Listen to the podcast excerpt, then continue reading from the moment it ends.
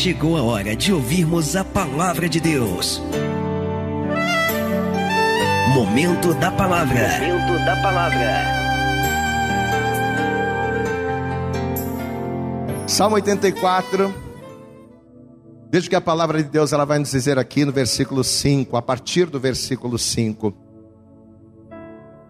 Bem-aventurado o homem cuja força está em ti, em cujo coração estão os caminhos aplanados, que passando pelo vale de Baca, faz dele uma fonte, e a chuva também enche os tanques. Glória a Deus. Então veja o que Deus está falando através da boca do salmista.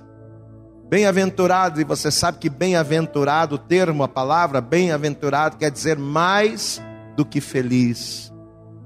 Então, mais do que feliz é o homem, mais do que feliz é a mulher que deposita a sua força, não no seu braço, ou na sua inteligência, ou na sua capacidade, ou na sua sabedoria, não.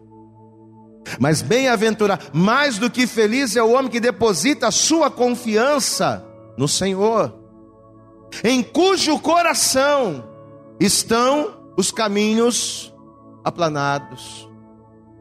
Ainda que ele passe pelo vale de Baca, ainda que ele passe pelo vale, mas se a força dele está em Deus, se o coração dele está nos caminhos de Deus, ele vai passar pelo vale ele vai passar pelo mar, ele vai passar pelo fogo, ele vai passar pela tribulação, mas ele vai ter vitória. Oh glória! Você toma posse a palavra, meu irmão, amém? Creia nisso. Eu vou ler mais uma vez. Estamos no Salmo 84, verso 5. Bem-aventurado o homem cuja força está em ti em cujo coração estão os caminhos aplanados, que passando pelo vale de Baca, faz dele uma fonte. Então veja que o vale de Baca se transforma em uma fonte de águas. Ou seja, Deus transforma aquilo que é mal em algo que nos nutre, em algo que nos fortalece. Você vai entender qual é o significado do vale de Baca. Mas Deus ele transforma. Você crê que Deus é um Deus que tem poder para transformar a tua vida? Amém? Não só transformar você na tua personalidade, no teu caráter, mas para transformar situações. Você crê nisso? Amém?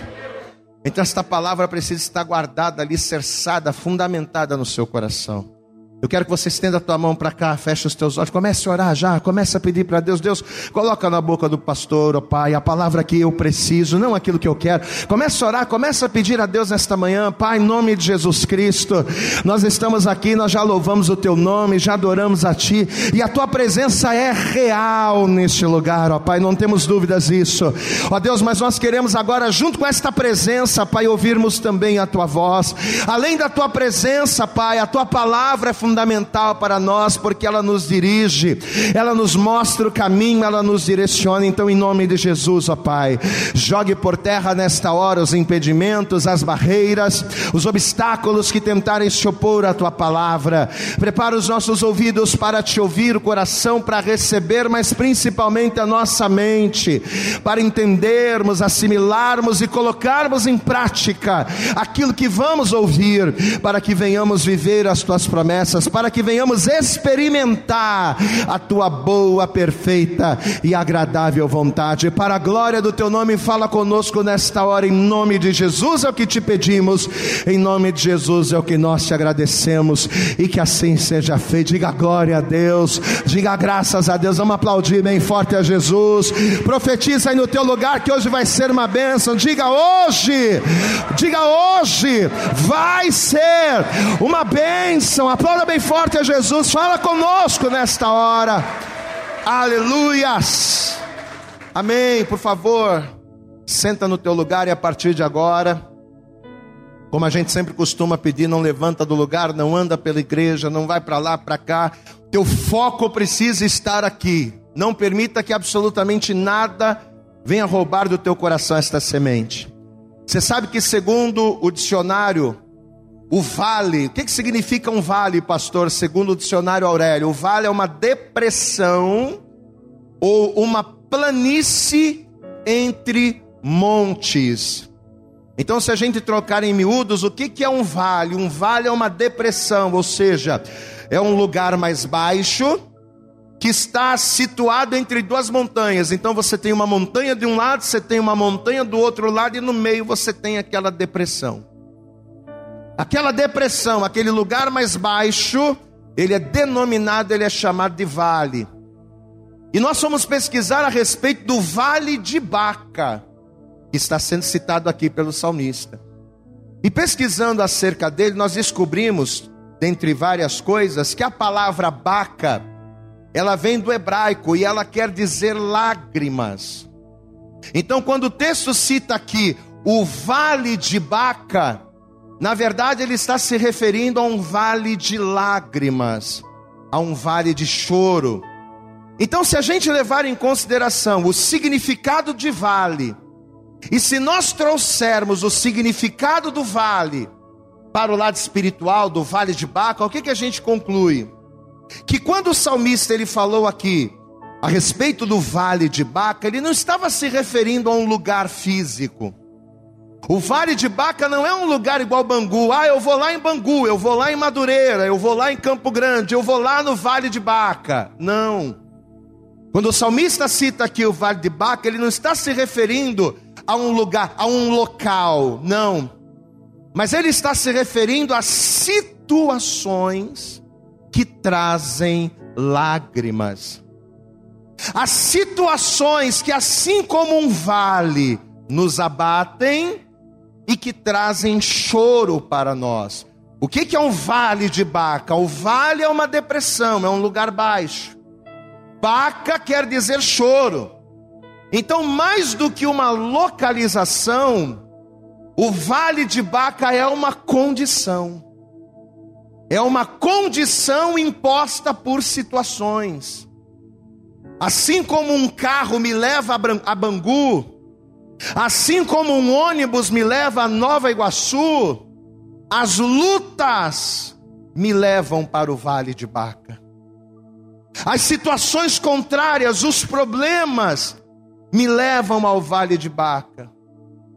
Só que apesar do texto se referir aqui, apesar do salmista está se referindo, falando acerca do vale de, de Baca, o foco desse texto, se você prestou bastante atenção, não é nem é, a priori a questão do vale, mas sim aquilo que transforma o nosso vale. Se você é uma pessoa observadora, você percebeu que o salmista ele se refere ao vale de Baca, mas ele está falando acerca daquilo que muda esse vale, daquilo que muda essa condição. Olha aqui, ó versículo, capítulo de número 84. Vamos ler de novo para a gente entender. Capítulo 84, versículo de número 5 diz assim: presta atenção, bem-aventurados os que habitam em tua casa, diga glória a Deus. Pastor, por que, que eu tenho que estar na igreja? Eu não posso cultuar a Deus. E essa palavra é boa que ela vai para a internet, para o YouTube, então é bom as pessoas ouvirem, né? Às vezes a pessoa fica lá na casa dela, estira donas, pezão no sofá. Ah, hoje é dia de culto, então, peraí, deixa eu ligar aqui no canal para eu assistir daqui de casa. A pessoa fica lá estiradona, achando que é isso que Deus quer. Mas olha o que a palavra está dizendo aqui, ó. Bem-aventurado, ou seja, mais do que feliz, bem-aventurados os que habitam em tua casa, diga glória a Deus. Não é na sua própria casa. Você pode, numa eventualidade, assistir um culto em casa, como nós estamos passando a questão da pandemia, por isso que nós temos o culto online na quinta. São eventualidades. Mas aonde é que eu tenho que estar? Aonde é que eu preciso estar plantado, alicerçado, para que a minha vida venha a ser uma vida frutífera? Para que eu não seja conduzido pelas adversidades ao vale de Baca. Onde é que eu tenho que estar? Eu tenho que estar na casa de Deus. É na casa de Deus que eu sou mais do que feliz. É na casa de Deus que eu sou bem-aventurado. Bem-aventurado o homem, bem-aventurados que habitam em tua casa. Louvar-te-ão continuamente. Bem-aventurado o homem cuja força está em ti, em cujo coração estão os caminhos aplanados. Então, segundo esse texto aqui, ainda que a pessoa esteja num vale de Baca, na vida financeira, ainda que a pessoa esteja num vale de Baca, na vida sentimental, na vida profissional, na vida familiar, se esta pessoa está na casa de Deus, louvando, né? Glorificando, adorando a Deus, se ela está na casa de Deus, e se essa pessoa fizer de Deus a sua força, o que, que vai acontecer? O Senhor é poderoso para transformar aquele vale. Amém? Aonde é um vale, aonde é uma depressão, Deus é poderoso para exaltar. Glória a Deus, igreja. Aquilo que traz lágrimas, melhor ainda, aquilo que traz lágrimas, Deus é poderoso para transformar, porque veja o que ele diz aqui, ó, que passando pelo vale de Baca faz dele uma fonte. Então o que que Deus é poderoso? O que que Deus faz? Quando a pessoa vem na casa dele, quando a pessoa louva ele, o que que a pessoa, o que que Deus faz? Quando a pessoa faz de Deus a sua força, o que que, o que, que acontece? Deus ele pega o vale de Baca, Deus ele pega as lágrimas, e aquilo que era lágrima, Deus transforma em fonte de águas. Percebeu? Lágrima é uma coisa boa, sim ou não? Se a minha vida é um vale de lágrimas, significa que situações me levam a esta condição de lágrimas, de choro, e nada que nos leva a chorar, nada que nos leva a prantear pode ser bom, pode ser agradável. É claro que existe o choro da alegria, mas normalmente as coisas que nos fazem chorar são coisas dolorosas. Mas olha o que a palavra está dizendo. O Senhor é aquele que transforma aquilo que é dor. O Senhor é aquele que transforma em alegria. Glória a Deus, amado. Bem-aventurado é o homem que confia, que está na presença do Senhor, porque ele pega o vale de Baca e ele transforma em fonte de águas. Olha aqui para mim, presta atenção. Deus é aquele que é poderoso para transformar a tua dor em remédio. Você entende isso? Deus ele é aquele que é poderoso para transformar o teu deserto em fonte de águas. Deus ele é aquele que é poderoso para transformar a morte em vida. Deus é aquele que é poderoso para transformar aquilo que está destruído em algo renovável, em algo abençoado, em algo novo, para que o nome dele seja glorificado. Aleluias! Deus transforma. Você quer ver uma coisa? Abra comigo no Salmo 30. Olha aqui, ó. Está no Salmo 84, é só voltar um pouquinho. Salmo de número 30. Olha o que diz aqui, ó. Salmo de número 30, versículo de número. Vamos ler a partir do versículo 10. Olha o que o salmista Davi vai dizer aqui. Salmo de número 30, verso 10 assim: Ouve, Senhor. Ouve, Senhor e tem piedade de mim, Senhor, seu meu auxílio. Verso 11: tornaste, ou seja, transformaste o meu pranto em folguedo desataste o meu pano de saco, ou seja, as, o meu, a minha condição de vergonha, desataste o meu pano de saco e me cingistes de alegria, para que a minha glória, para que, para que a minha glória a ti cante louvores e não se cale, Senhor meu, Deus meu, eu te louvarei para sempre. Mas você percebeu o detalhe, é o que o salmista está dizendo. O Senhor é aquele que é poderoso para transformar o meu choro em folguedo, em alegria, ó, né? Em alegria, em festa. O Senhor é poderoso para transformar o meu pano de saco, porque a pessoa que está se cobrindo de pano de saco, de cinzas, o que, que ela está fazendo? Quebrantamento, né? Aquela situação de vergonha.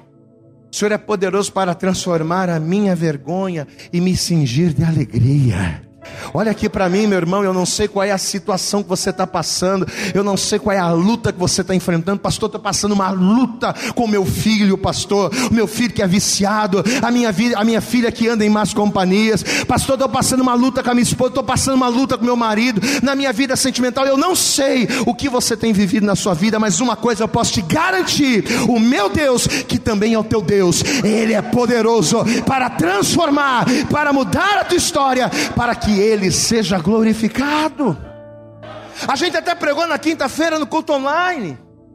Deus é poderoso para pegar a água, as águas da talha de pedra lá do casamento em Caná. O que, que Jesus fez? Jesus ele pegou aquela água que não era aquilo que eles precisavam, que não cumpria aquilo que eles necessitavam e transformou em algo útil.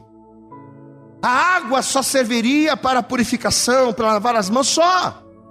Mas o que eles precisavam? De vinho, porque o vinho da festa havia acabado. E assim como uma festa de casamento hoje sem bolo é, uma, é terrível, naquela época, festa de casamento sem vinho acabou. Então Jesus ele vai pegar a água, que era algo que não atendia à necessidade. Você pode dar glória a Deus aí? Vai entendendo. Jesus vai pegar algo que não atendia à necessidade e vai transformar em algo útil, e vai transformar em algo agradável, e vai transformar em algo que ao invés de tristeza vai trazer alegria. Eu profetizo essa palavra: toda tristeza, Deus vai transformar em alegria na sua vida, em nome de Jesus. Pode aplaudir bem forte a Ele, toma posse disso. Deus está falando conosco, meu irmão. Talvez você está aqui ouvindo esta palavra. Talvez você está assistindo esse vídeo, ouvindo essa mensagem podcast, e talvez você, através dessa palavra, olhando para as áreas da tua vida, pastor, eu olho para as áreas da minha vida, eu olho para o meu casamento, para a minha saúde, para a minha vida financeira, ao invés de você enxergar um, um, um horizonte, não é? Pastor, eu estou olhando, eu, quando eu olho para frente, não consigo enxergar um horizonte claro, eu não consigo enxergar a luz no fim do túnel, pastor. Parece que eu só passo por luta, só. Parece que a minha vida é só uma é um vale de baca. Pastor, às vezes eu olho para a minha vida, parece que a minha vida é só luta, é só derrota, é só tristeza. Pois é, é o vale de baca. Talvez ao olhar para a sua vida você não consiga enxergar a luz no fim do túnel, porque você olha para frente, a coisa está nublada. Para trás você não pode voltar. Você olha para um lado é uma montanha, você olha para o outro é outra montanha né? São montanhas de problemas que nos rodeiam e nos impedem de enxergar um horizonte promissor. Talvez você está assim aqui hoje. O que você tem vivido tem sido um, um vale de dores, um vale de sofrimento ou um vale de lágrimas. Só que Deus preparou essa palavra para nós nesta manhã. E qual é o objetivo de Deus trazer você aqui, ou de Deus colocar essa palavra online para que você seja vendo, para que você seja. Qual é o objetivo de Deus trazer esta palavra no dia de hoje aos nossos corações? Para que nós venhamos confiar nele. Olha aqui para mim, meu irmão. Confia no Senhor. Para de duvidar que Deus vai fazer.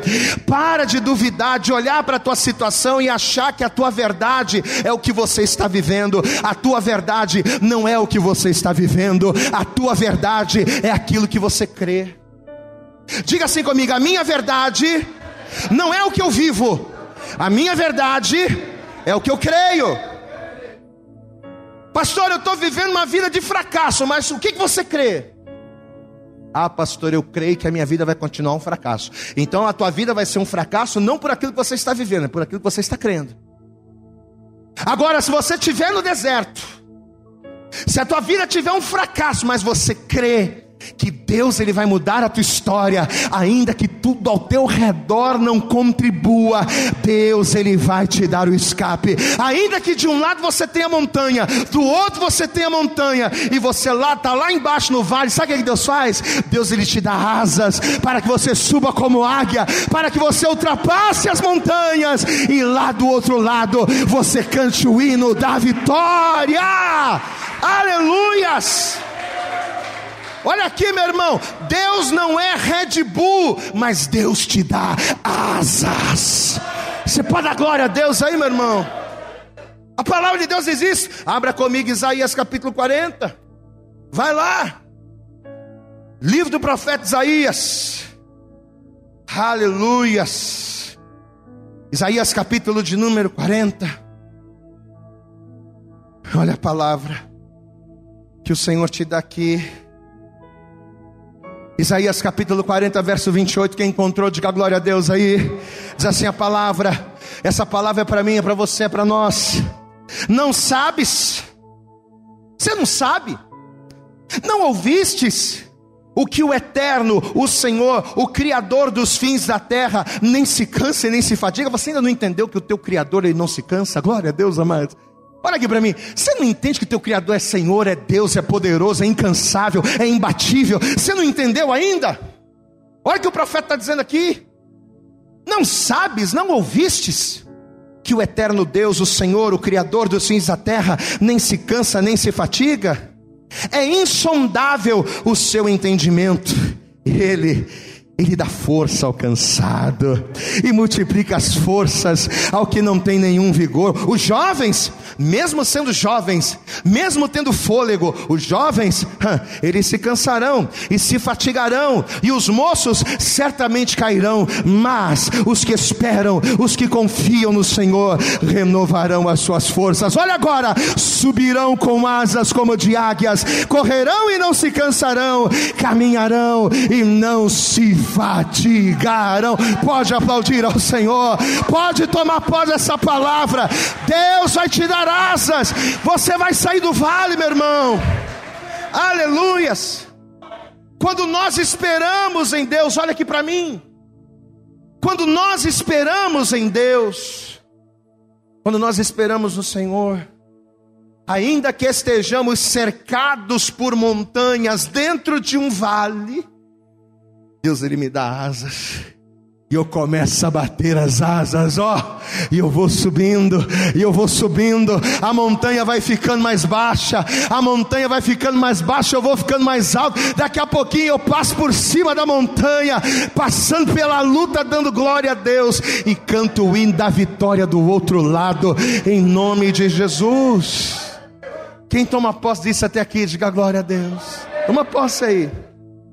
Então, segundo que a gente está vendo, dá para a gente entender, perceber e compreender claramente que quando a pessoa confia, quando a pessoa espera, quando a pessoa depende de Deus, quando a pessoa clama, quando a pessoa busca ao Senhor, e eu quero que você guarde isso, quando a pessoa tem essas atitudes, o que, que o Senhor faz? O Senhor muda o vale dela. Ele transforma aquilo que está doendo em remédio. Ele transforma aquilo que é motivo de perda em ganho. Ele nos dá asas e nos faz voar sobre os problemas. O Senhor muda a nossa situação. Quem está entendendo até aqui? Amém? Só que presta atenção num detalhe. Além da pessoa confiar, além da pessoa esperar, né? Esperei com paciência em Deus. Aqueles que confiam no Senhor renovarão as suas forças, subirão. Então, além da gente esperar, além da gente confiar, além de fazermos de Deus a nossa força, existe um outro detalhe muito importante que faz toda a diferença. Vamos voltar lá para o texto inicial. Volta lá comigo. Salmo 84, versículo de número 4, ou melhor, versículo 5. Salmo 84, Versículo 5 diz assim: vamos lá. Bem-aventurado o homem cuja força está em ti, em cujo coração estão o que? Os caminhos, diga bem alto, os caminhos aplanados. Amém? Olha aqui para mim. Você vê que além do salmista falar a respeito da força, ele está falando aqui a respeito de quê? A respeito do coração da pessoa. Eu tenho que estar buscando, eu tenho que estar orando, eu tenho que estar clamando, eu tenho que estar dando glória a Deus, eu tenho que estar na casa de Deus, mas a, acima de qualquer coisa, acima de tudo, prioridade zero. Meu coração precisa estar aonde? Nos caminhos aplanados. O que, que significa o coração está nos caminhos aplanados. O que o, que, que, que o salmista quis dizer com esse termo? Com o coração está em, em caminhos aplanados. Você sabe que a palavra aplanado ou aplanado significa nivelado, né? Aplanado vem de plano. O que, que é uma coisa plana? Não é uma coisa assim, ó, cheia de. Não. Uma coisa plana é uma coisa reta. Você olha assim, é aquele tapete, é reto. Então o salmista está dizendo que o meu coração precisa estar aonde? Nos caminhos aplanados. Caminhos aplanados é nós estarmos em Deus. O coração estar no caminho aplanado é nós andarmos, vivermos segundo a palavra de Deus. E por que que o meu coração precisa estar na palavra de Deus, que é o caminho aplanado? Porque a palavra de Deus é o único caminho que me leva aos lugares altos, acima das montanhas. Glória a Deus, amados. O vale de Baca é a depressão entre, entre as montanhas. Então, para que eu venha superar o vale de Baca, eu preciso estar acima delas. E o caminho que me leva a estar acima delas é o meu coração. Oséias, no capítulo 14, versículo 9, diz assim: Quem é sábio? É uma pergunta que o profeta está fazendo. Quem é sábio para que entenda essas coisas? Quem é prudente para que as saiba? Aí ele diz assim, ó, só escute. Porque os caminhos do Senhor são retos. Diga glória a Deus. A gente poderia substituir a palavra reto por quê? Por aplanado. Uma coisa aplanada é uma coisa reta. Então, olha o que o, olha o, que o profeta está dizendo. Porque os caminhos do Senhor são retos, são aplanados. E os justos, não é qualquer um, os justos andarão neles. Mas o transgressor neles cairá. É mais fácil você cair, tropeçar num caminho irregular do que num caminho reto. É ou não é verdade? O que é mais fácil? Você tropeçar numa rua asfaltada ou numa rua sem asfalto? Numa rua sem asfalto. Rua sem asfalto tem buraco, rua sem asfalto tem pedra, rua sem asfalto tem um monte de coisa. A probabilidade de você cair numa rua sem asfalto é muito maior do que numa rua nivelada, mas olha o que a palavra está dizendo aqui. Se o camarada não for justo, se ele não buscar a justificação em Deus, o que é ser justo? Ser justo é ser justificado em Deus. Amém?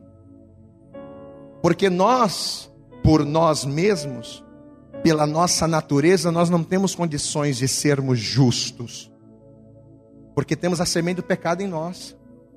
Então, por mais que eu tenha boas obras, as minhas obras não me justificam para Deus, porque por mais que eu tenha boas obras, a semente do pecado está em mim. O que é que me torna justo?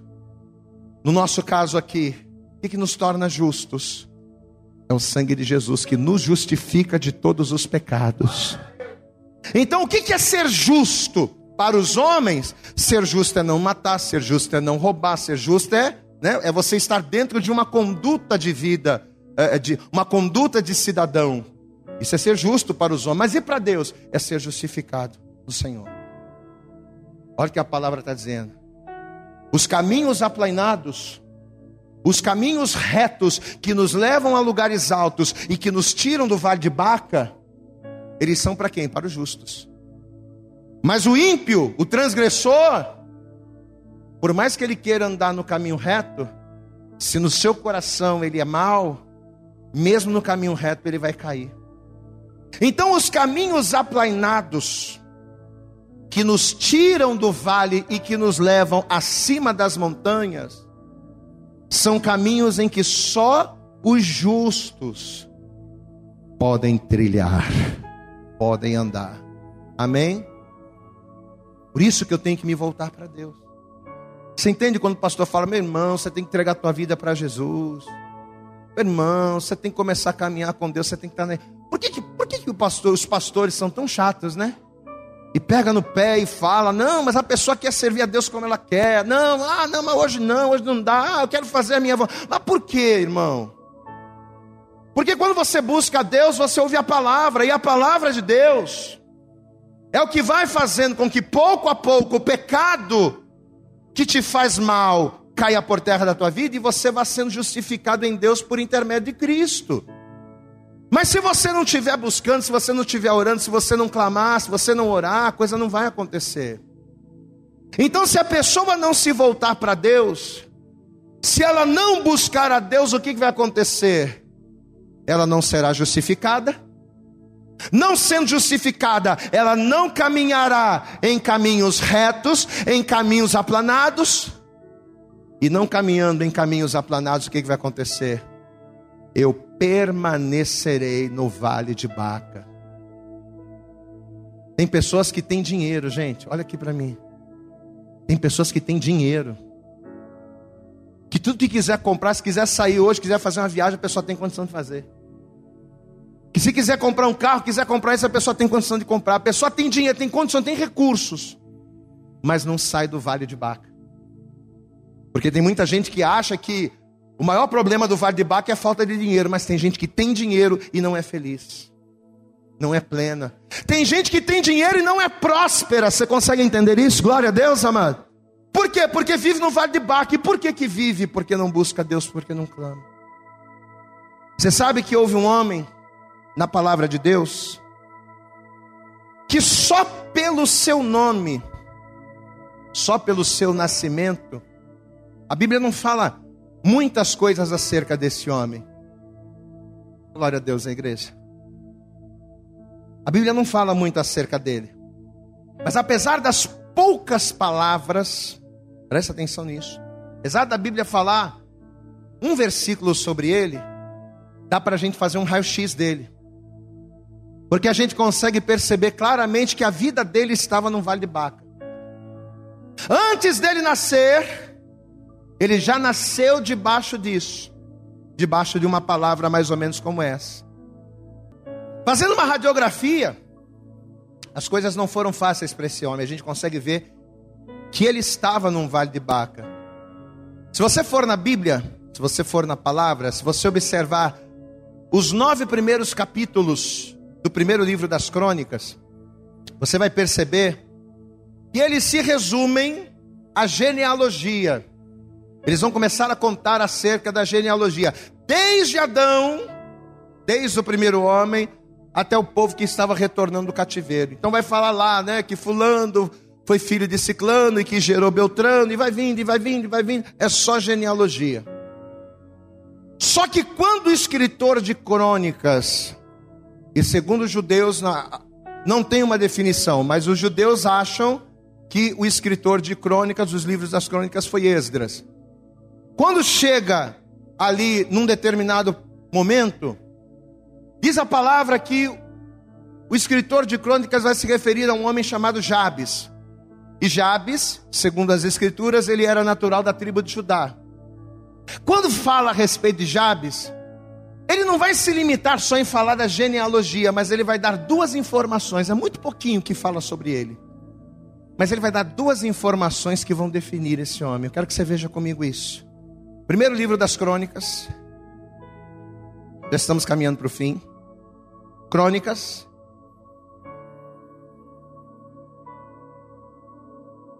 Primeiro livro das crônicas, no capítulo 4. Amém?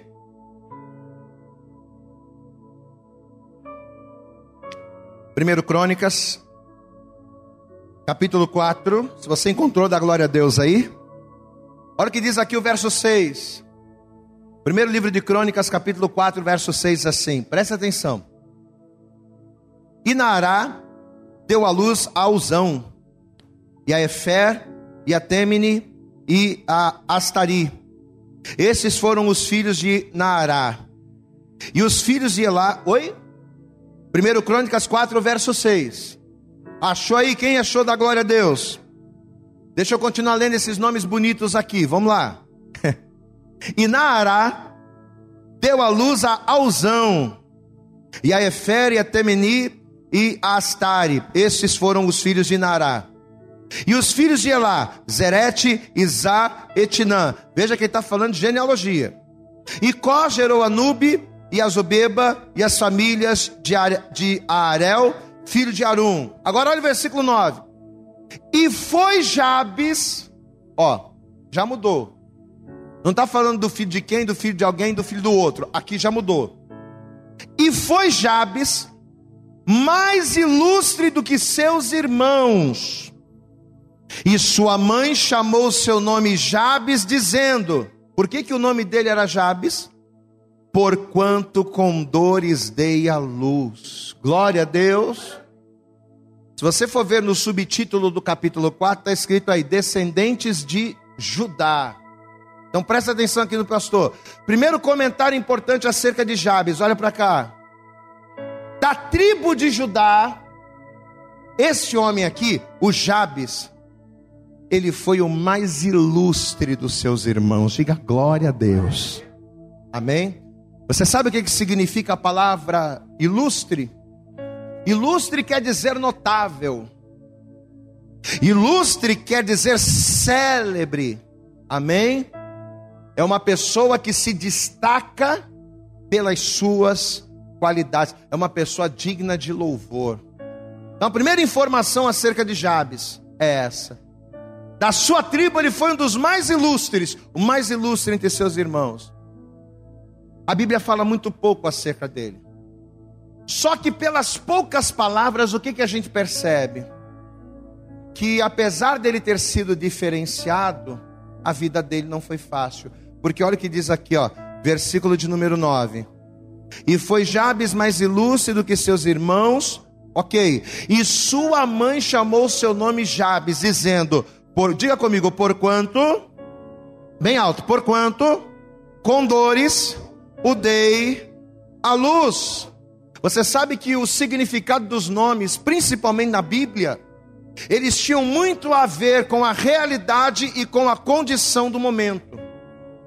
Na maioria das vezes, os pais colocavam os nomes dos filhos baseado naquilo que eles estavam passando ou naquilo que eles acreditavam que os seus filhos seriam. Por exemplo, Adão. O nome Adão quer dizer formado da terra. O nome Adão quer dizer isso.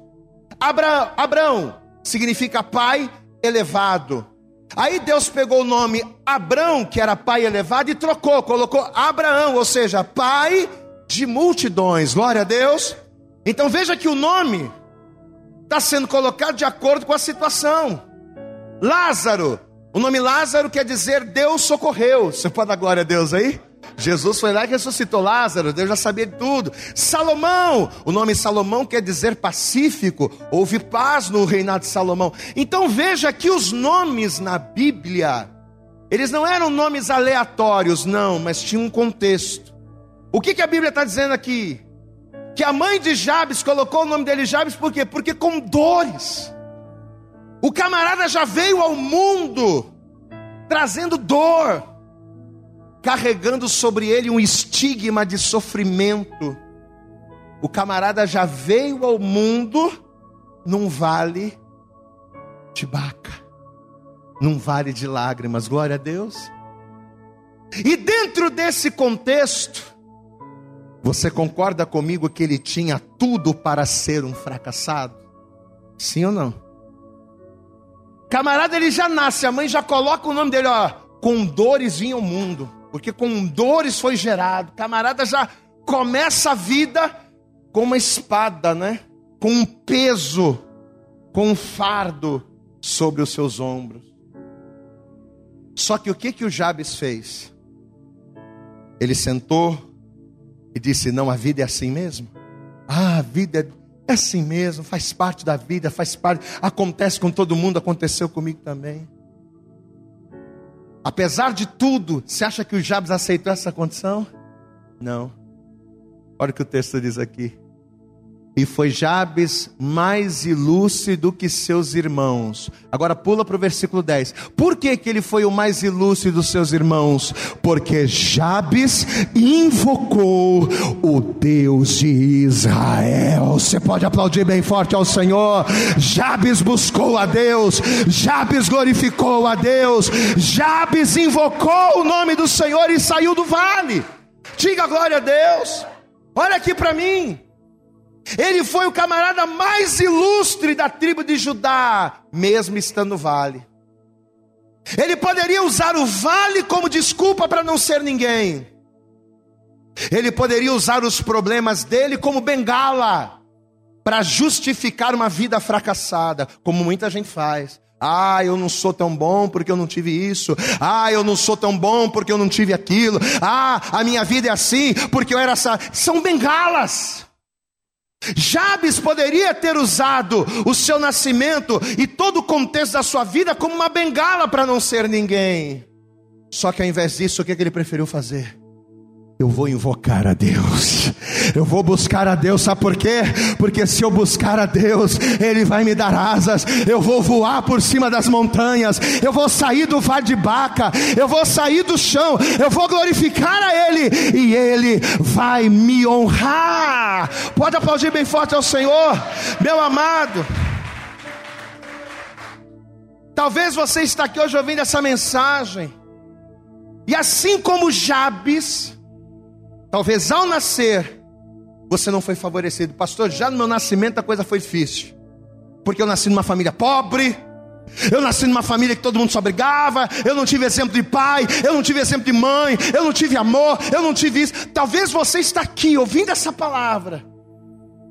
E todas estas bengalas, porque são bengalas, porque explicam, mas não justificam, todas estas bengalas você tem carregado com você.